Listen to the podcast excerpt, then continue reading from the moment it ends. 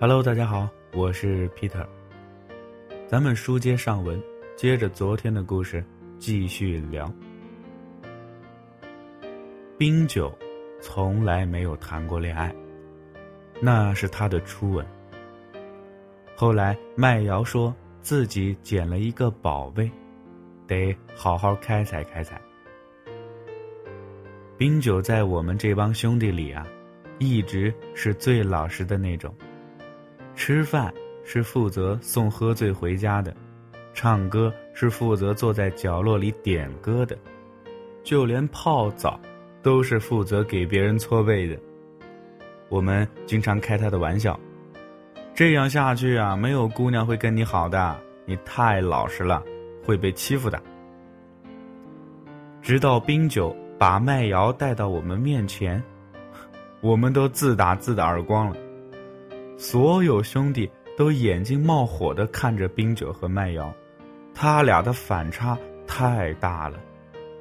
冰酒戴着高度近视镜，发型是标准的半寸，虽然个头挺高，但怎么看都是一个路人甲。后来麦瑶跟冰酒在一起之后，就再也不化妆了，清清爽爽的一个姑娘，看起来。还要比冰酒小几岁。冰酒说：“这辈子能遇见麦瑶是上辈子修的福气，得好好的珍惜。”麦瑶依然开着酒吧，但不再办什么单身聚会了。冰酒呢，辞了职，打算拿出积蓄自己做点事情。两个人爱得如胶似漆。我们除了羡慕，哎，就只能羡慕了。谁说老实人没有好报的？活生生的例子呀！我们难过的不是因为我们会分离，而是曾经以为分离不会在我们身上发生。冰酒特别爱麦瑶，这点我们都能看得出来。因为麦瑶经常熬夜。他就学着煮粥，每天早晨起来，冰酒都是把早饭做好，然后等麦瑶起来吃完再上班。麦瑶也特别爱冰酒，这点我们也都知道。俩人好了以后，麦瑶仍然叫冰酒弟弟，冰酒也叫麦瑶姐姐。我们都觉得太变态了，他们说这是他俩的秘密。可后来，他们还是分手了。理论上应该算是冰酒出轨吧，被麦瑶直接撞到了，然后愤怒的摔门而去。半个月后，把酒吧出队，离开了成都。冰酒从此再也找不到他了，至少那段日子，冰酒找了许多地方，渺无音讯。你看。生活从来就不像电影一样，所有的电影都会有结局，好的或者坏的。可生活是没有结局的，无论好坏，都得硬着头皮往下走。至于冰酒跟麦瑶的事儿，哪儿那么容易就算得了？冰酒是不会干的，而麦瑶估计也不会。其实那天的事儿，就是一个变态的巧合。冰酒因为忙公司的事情特别晚，晚上没有回家。第二天中午回家，直接倒头就睡。麦瑶在酒吧忙生意，一切平淡而祥和。偏偏那天冰酒回家门都没锁，他的小表妹来成都找他玩，敲门呢没见人搭理他，直接推门就进去了，看见冰酒呼呼大睡。心想好久没见着了，应该留个影。小姑娘啊，也是玩心大，没拿自己的手机拍，直接拿冰酒的手机拍了一张照片。在屋里待了一会儿，同学来电话，她就出门了。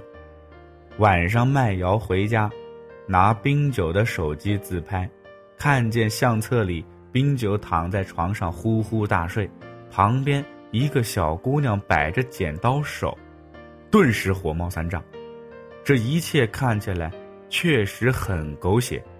麦瑶因为前两次的欺骗，已经成了惊弓之鸟，没想到就连冰酒也是如此，顿时心灰意冷，摔了手机，转身出门。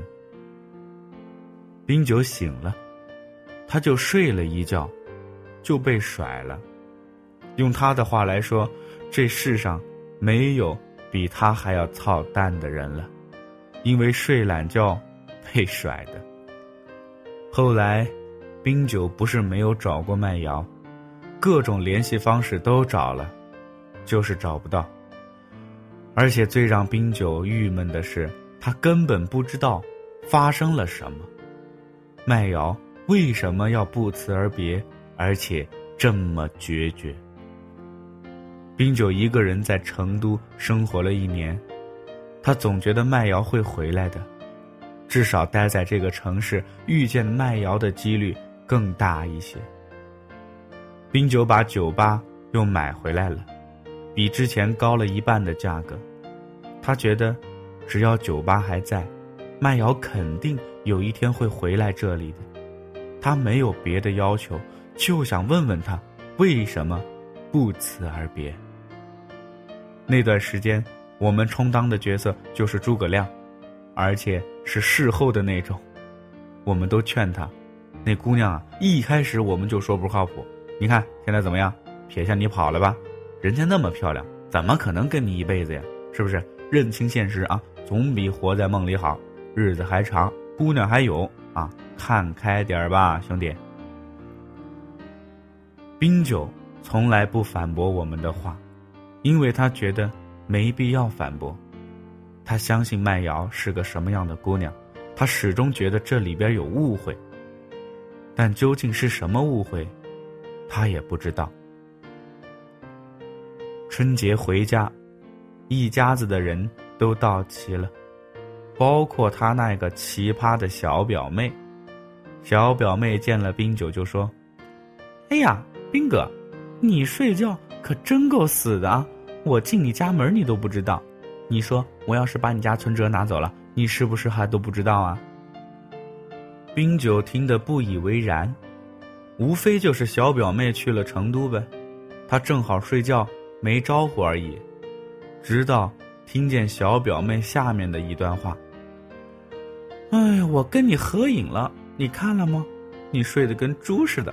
哎，把手机给我，给大家看看呗。”冰酒突然很冷静的问表妹：“你你哪天去的？”表妹说了日期，冰酒突然站起身，拍着桌子大喊：“我操！哎呀，我操，傻逼了！你可害死我了呀！”说完，就穿衣服出门了。家里面的人问他干嘛去，他说：“回成都过年。”冰酒连夜回到成都。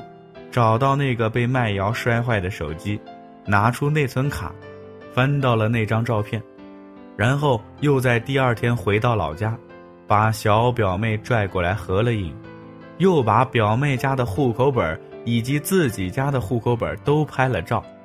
家里人问他干嘛，冰酒一五一十的说了，大家先是一愣，然后满屋子追打小表妹，冰酒特别高兴，高兴的是。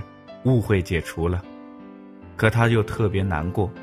难过的是，一年过去了，连麦瑶的一点信息都没有。正月十五那天，冰酒打算启程回成都。就在打算走的那一天晚上，他收到一条短信：“冰酒，后天我就结婚了。”冰九知道，这条短信是谁发的，他半天都没敢回，他拿着手机的手颤抖的打了几个字，他怕慢了这个号码就不见了。他把事情的原委都发过去了，包括跟小表妹的合影，还有家里的户口本关系，都一口气发了过去，然后，是许久的沉默。麦瑶其实第二天就从成都走了，他太难过了，他无法相信一张白纸的冰酒也会出轨，也没办法原谅一个自己这么信任的人会这样。他回了上海，遇见之前的那个男人，告诉他自己离婚了。答应他的事儿做到了，想给麦瑶一个家。麦瑶本来是很恶心他的，但一想到冰酒这么对自己，也就赌气的答应了。虽然那男的几次想跟麦瑶亲热，都被麦瑶挡了下去，他总是过不了心里那道坎儿。毕竟，他一直爱着冰酒。麦瑶觉得，无论冰酒是如何对自己的，至少曾经两个人在一起的感情是真的。既然自己决定结婚了，就应该给过去一个了断。麦瑶在结婚之前给冰酒发了一条短信。麦瑶拿着手机哭了很久，恨自己没给冰酒解释的机会。恨自己太敏感，也庆幸冰酒这么久都没有放弃自己。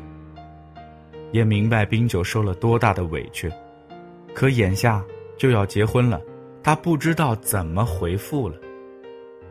冰酒等了许久都没等到他的短信，他觉得是没希望了，但他还想再尝试一下。麦瑶。不知道，信息你收到没有？我想告诉你的是，我很想你。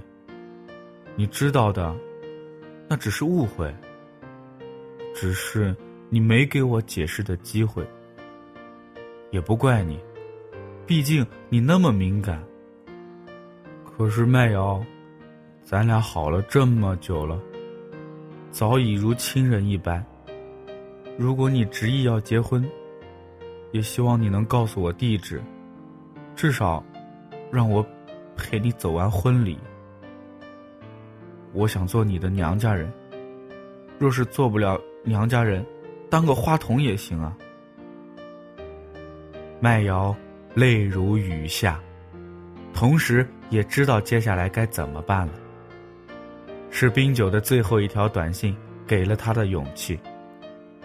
第二天，麦瑶留了一封信给那个男的，大概的意思是说：“我把你甩了，你其实是个小三儿，现在我要回去找我的幸福了。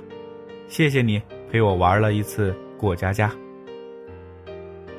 嗯，这事儿呢其实是挺损的，那孙子呀估计哭晕在厕所了。但至少我们的冰酒和麦瑶幸福了。后来麦瑶回来之后，冰酒大宴四方，把双方的家人都请来了，在他们酒吧里开了订婚宴，当然也包括冰酒的小表妹。麦瑶拉着小表妹的手说：“你这个小丫头片子，你当初啊可真是把我害苦了，不过也谢谢你，让我知道，好男人还是有的。”小表妹说。你们结婚，我可是要当伴娘的。冰酒说：“祖宗啊，我结婚都得躲着你，万一你再给我弄出什么幺蛾子来。”大家欢笑满屋，其乐融融。冰酒伴着大家的欢声笑语，单膝跪地，从兜里拿出戒指。世间。会有许多错过，但凡是自己觉得错过的，都是值得遗憾的。可既然是错过，就该证明它是真的，所以，我们都应该学会转身，把错过变成相逢。麦瑶姐姐，你愿意嫁给我吗？愿意，我的冰酒弟弟。故事到这里就结束了。我是 Peter，咱们明天再见。